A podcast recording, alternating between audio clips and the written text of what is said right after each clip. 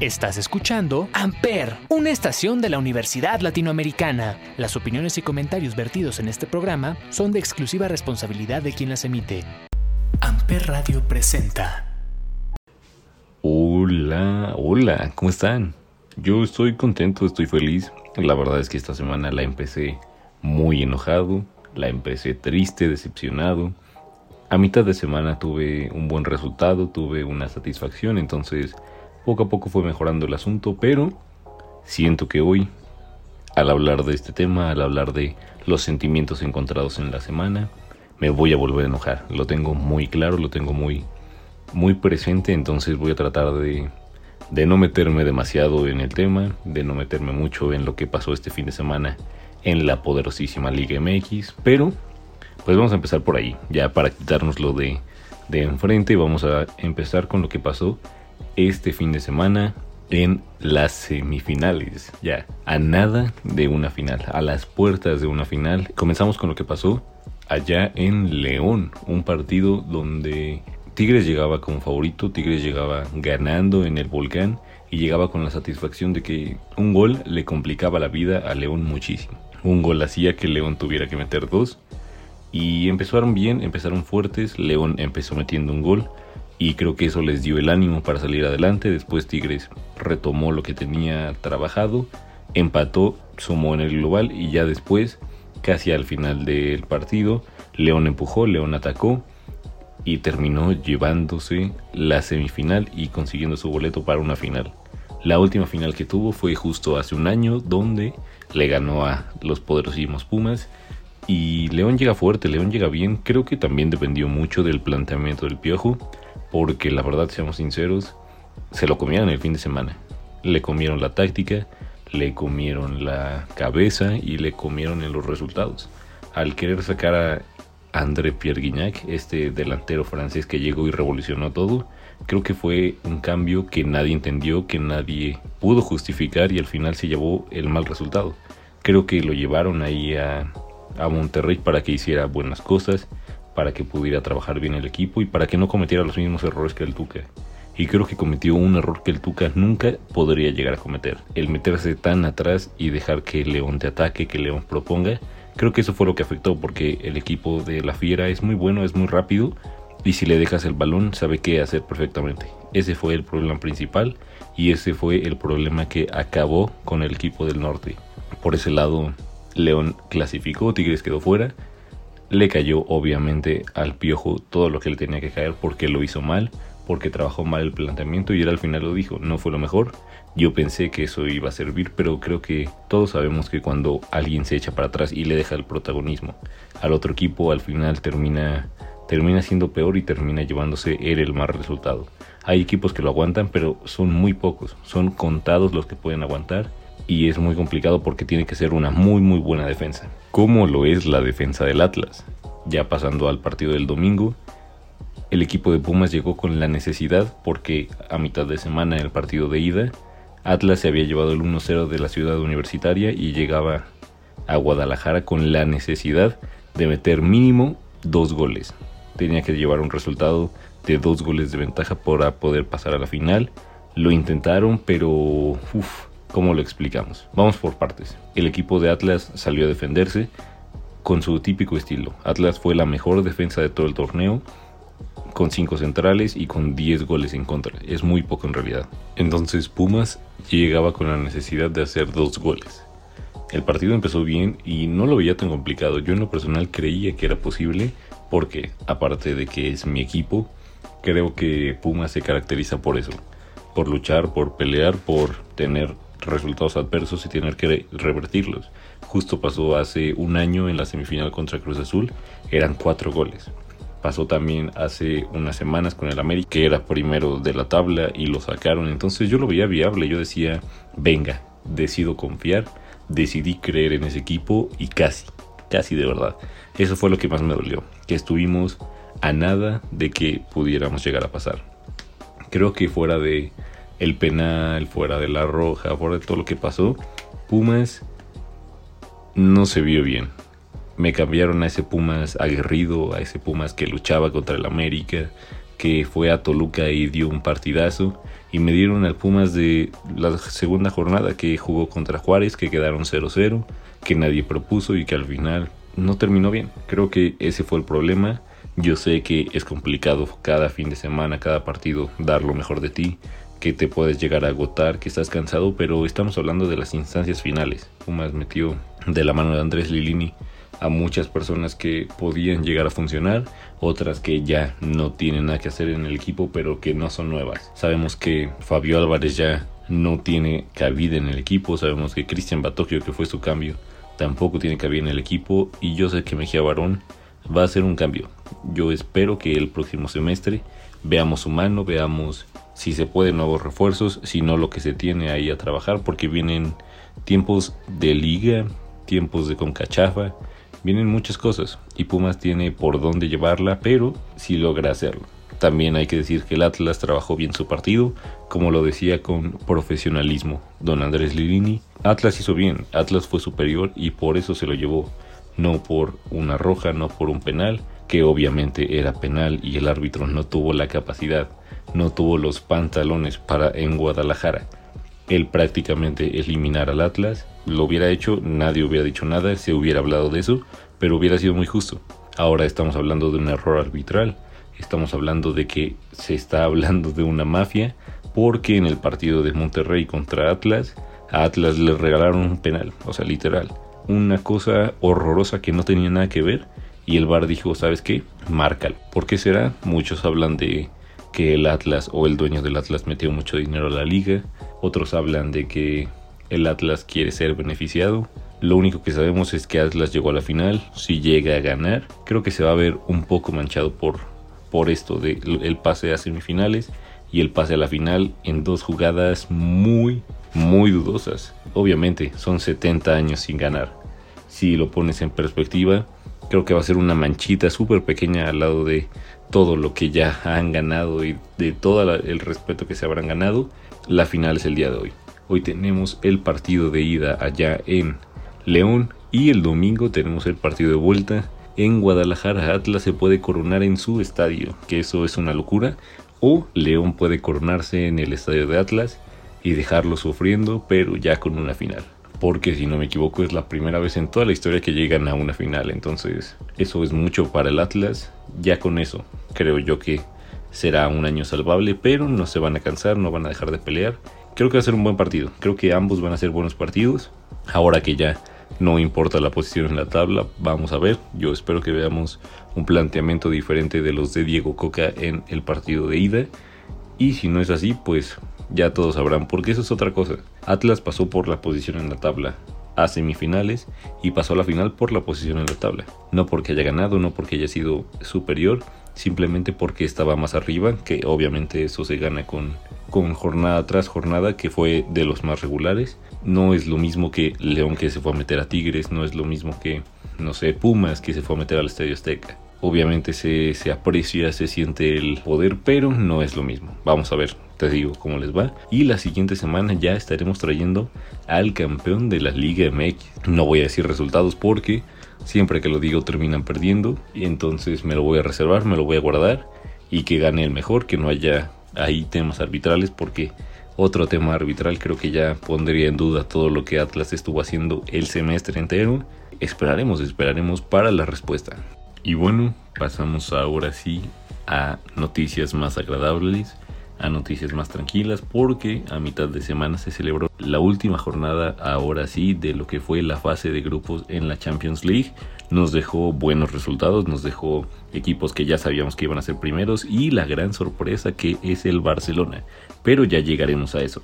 Vamos por partes porque no quiero hacer esto muy largo, entonces va a ser rápido. Tenemos en el grupo A al Manchester City que pasó como primero y al PSG que pasó como segundo. Creo que esto era una competencia de las más cerradas de los grupos y al final se resolvió de la manera que pensábamos. Creo que el PSG es un equipo que está en cambio, que está tratando de adaptar a todas las estrellas que tiene y el Manchester City es un equipo que viene jugando bien, que viene jugando los mismos desde hace tiempo entonces ya se conocen, saben cómo se va a jugar y no hubo mucha sorpresa. Tenemos en el grupo B lo que yo sí catalogo como el grupo de la muerte, exceptuando uno, el Liverpool que ganó todos sus partidos, el Liverpool que arrasó por completo en esta fase de grupos y el Atlético que se metió sufriendo. Mi Atlético que necesitaba ir a Porto, ir a Dodragao y ganarle a un equipo que estaba bien armado, que traía para pelear y que quería por lo menos un empate para asegurarse su puesto en los octavos de final. No fue así, el Atlético de Madrid se impuso. Creo que me gusta, creo que obviamente por el resultado, pero el planteamiento del Cholo, aunque no me encanta, lo puedo llegar a entender porque es como ha estado jugando toda la vida. Eso es su don y su maldición, porque antes te entiendo, antes tenías a un delantero como, no sé, Raúl Jiménez que iba empezando, o el Kun Agüero, igual que iba empezando. Obviamente con todo el respeto que se merecen, no estaban en su mejor nivel, y eso era todo tu equipo, no solo la delantera, todos tus equipos, todo tu plantel estaba empezando y está bien que tuvieras que jugar atrás, que tuvieras que jugar limitado porque es lo que tenías y querías jugarle a los más grandes, pero ahora, ahora que tienes a Griezmann, a Luis Suárez, Joao Félix, que Joao Félix es un caso extraordinario que no está sabiendo aprovechar el cholo. Mateus Cuña, Angelito Correa, que por cierto siento que está en el top 2 de delanteros argentinos que están funcionando en este momento. Creo que el Cholo tiene muy buen equipo y no está sabiendo aprovecharlo. Es por eso que le están costando los partidos y que se metió rayando a la siguiente fase. El Atlético de Madrid estuvo en dos horas en cuarto lugar sin nada, en tercer lugar en Europa League y en segundo lugar pasando a los octavos de final. Creo que ahora le va a tocar la prueba difícil al Cholo y al Paris Saint Germain porque son segundos y se pueden llegar a cruzar a Liverpool, al Manchester City, al Bayern Múnich, al Real Madrid, al Ajax que justo está jugando súper bien, entonces va a ser una prueba difícil, pero pues es para ver de qué están hechos, ¿no? Pochettino y el Cholo, a ver qué traen porque en el grupo C está el Ajax que tampoco perdió ningún partido. El Ajax de Edson Álvarez que no es el mismo, no es la misma generación y la misma camada de esa que llegó a, semifinales, pero es algo que te apasiona, es algo que te mueve los sentimientos ver que está funcionando y que una pieza fundamental es Edson Álvarez. Ya lo habíamos platicado aquí, siento que está en un nivel extraordinario y eso está haciendo que pueda salir adelante y que tenga los mejores resultados y que eso le esté apoyando al equipo. La sorpresa ahí también está en el Borussia Dortmund, que con 9 puntos se quedó afuera y se va a Europa League, donde va a tener que enfrentar a equipos como el Barcelona, que son más de media talla, sin contar al Barcelona obviamente, todos son como medianitos, entonces yo creo que fácil podríamos ver una final. Borussia Dortmund Barcelona todo dependiendo de cómo se acomoden. Como segundo lugar está el Sporting de Lisboa. Yo creo que Cristiano Ronaldo está muy contento, está muy feliz y vamos a ver, vamos a ver qué, qué nos espera. En el grupo D tuvimos el partido que definió todo, que fue entre el Real Madrid y el Inter y se lo llevó el Madrid. El Madrid, como yo te comentaba, aunque esté mal, aunque no tenga las mejores figuras, siempre encuentra la manera y por algo es el que más Champions ha ganado, es el único equipo que no ha estado fuera de los octavos de final en ninguna ocasión y eso te habla de constancia, eso te habla de la mística y la historia que tiene el equipo. Inter de Milán pasó segundo, dejando fuera a mi poderosísimo Sheriff Tiraspol. Pero se va a ir a Europa League. Creo que está bastante bien y creo que tiene más oportunidades de avanzar en Europa League que en unos octavos de final de Champions. Con todas las heridas que merecen, el Sheriff Tiraspol para hacer su primer torneo internacional, creo que va bastante, bastante bien. Llegamos después al grupo E, el grupo donde se encuentra la mayor sorpresa, si quieres verlo así, del fútbol europeo en este momento. El Bayern Múnich, que tampoco perdió ninguno de sus partidos, ya tenemos tres, que fueron Bayern Múnich, Liverpool y el Ajax. Estos tres equipos no perdieron ni un solo partido y la verdad que va a estar muy bueno si se llegan a enfrentar en alguna llave.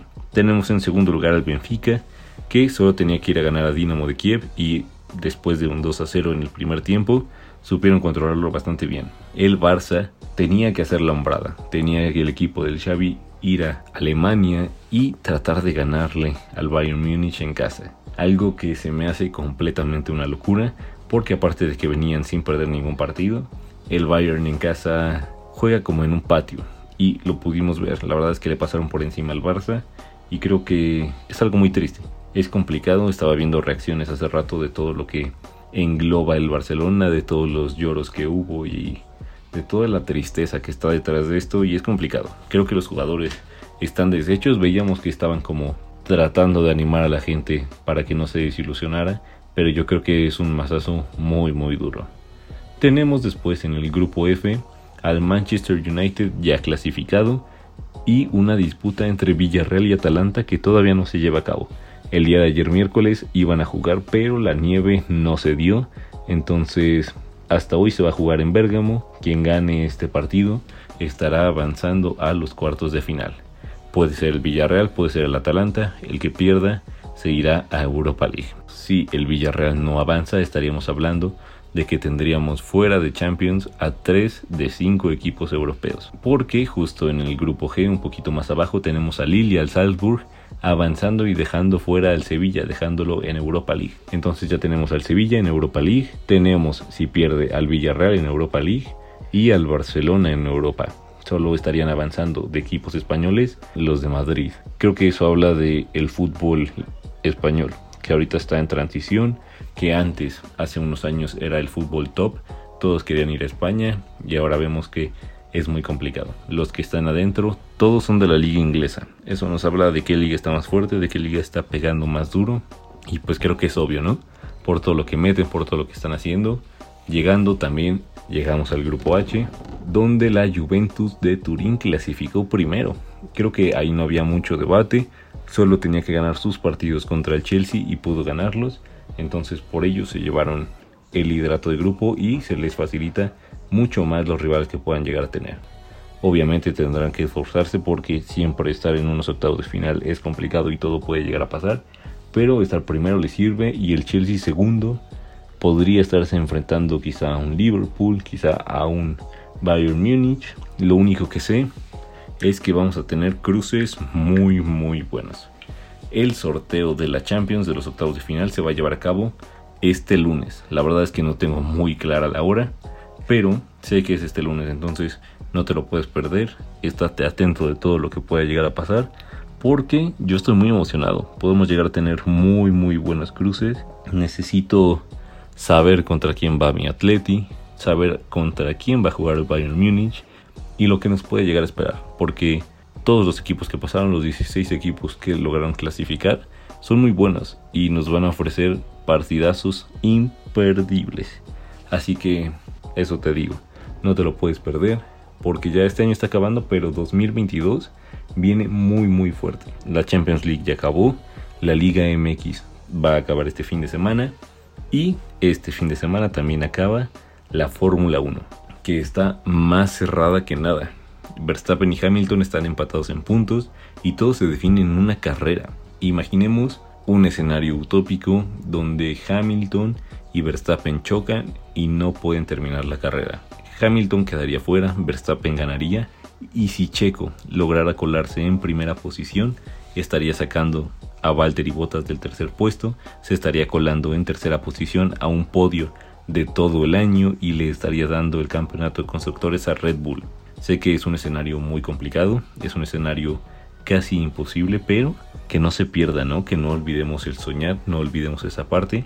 Ojalá le mandemos las buenas vibras al checo y podamos hacer que, si bien que no, no cedan y no pierdan la carrera Hamilton y Verstappen, pueda llegar a conseguir muy buenos puntos, que no sé, le pase algo al auto de Valtteri Bottas y que no pueda continuar porque este fin de semana que fue toda su carrera, la verdad es que no le fue bien, la verdad es que lo sufrió bastante, no pudo ni terminarla porque es una pista muy complicada, siempre hay muchos choques, pero intentó, hizo lo que estaba presupuestado, Red Bull no tuvo la mejor elección en este fin de semana, pero Verstappen y Hamilton siguen ahí peleando, creo que la apuesta obviamente va a ser Verstappen porque es el que está más cerca de pelear el campeonato. Y veremos cómo les va este fin de semana. Si quieres verlo tendrás que levantarte temprano porque es a las 7 de la mañana. Puedes mandarles tus buenas vibras. Yo lo que voy a hacer es mandarle mis buenas vibras mientras estoy durmiendo para que pueda llegar a ganar y ya levantarme y saber cómo terminó Checo. Ojalá que le vaya muy bien y ojalá podamos estar hablando de algo histórico, que ya lo es. Siento que el Checo en Red Bull es algo que es histórico. El siguiente año también va a estar en Red Bull, entonces todavía tenemos Checo para rato, todavía vendrá a este Gran Premio de México, entonces Esperemos que todo funcione, que todo vaya bien y que estemos hablando de algo mucho más grande que no sabemos. pero ya siento que hablé demasiado, siento que ya es mucho, entonces yo creo que por aquí lo voy a dejar. Ya estamos acabando el año, ya se está acabando diciembre y ya está terminando toda la actividad deportiva. Esperemos que el próximo año sea mucho mejor, que tengamos todavía mucho de qué platicar, mucho de qué decir y yo te dejo. Soy Gerson Brito, esto es como siempre, como siempre, analista de sofá y es un gusto tenerte por acá. Pásate después a todos los programas de Ampere, se siguen renovando, siguen trayendo invitados, siguen haciendo muchísimas, pero muchísimas cosas. Yo te dejo, cuídate mucho, disfruta estas navidades y nos vemos la siguiente semana ya con campeones, ya con toda la información. Te dejo, cuídate, adiós.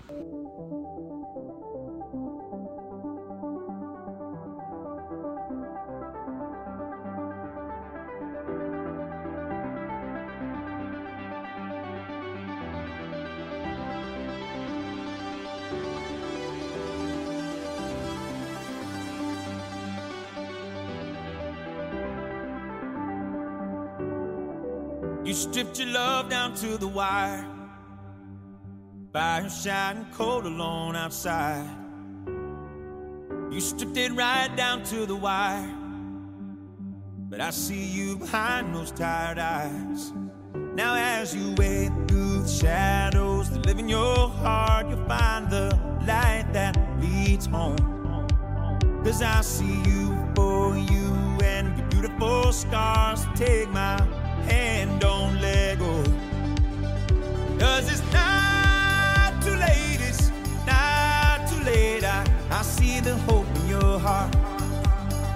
And sometimes you lose, and sometimes you're broken arrows in the dark.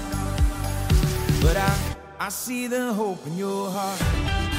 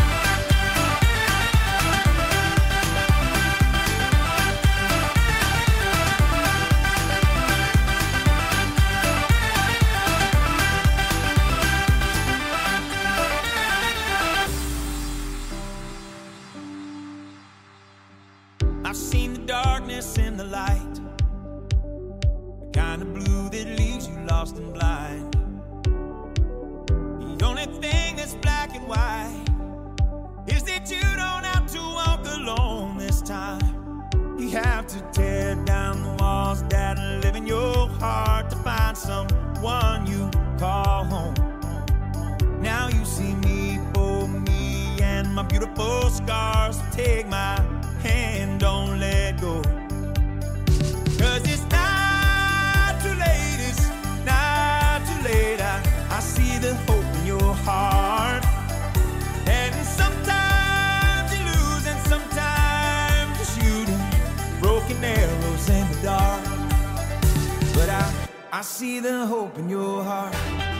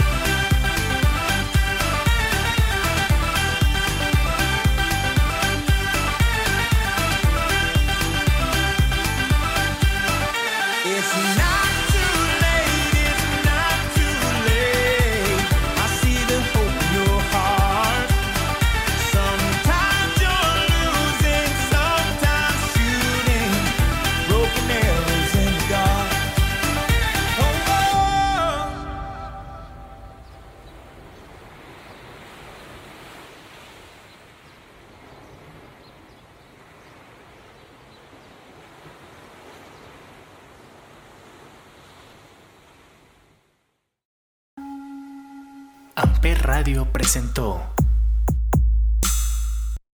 Amper, donde tú haces la radio.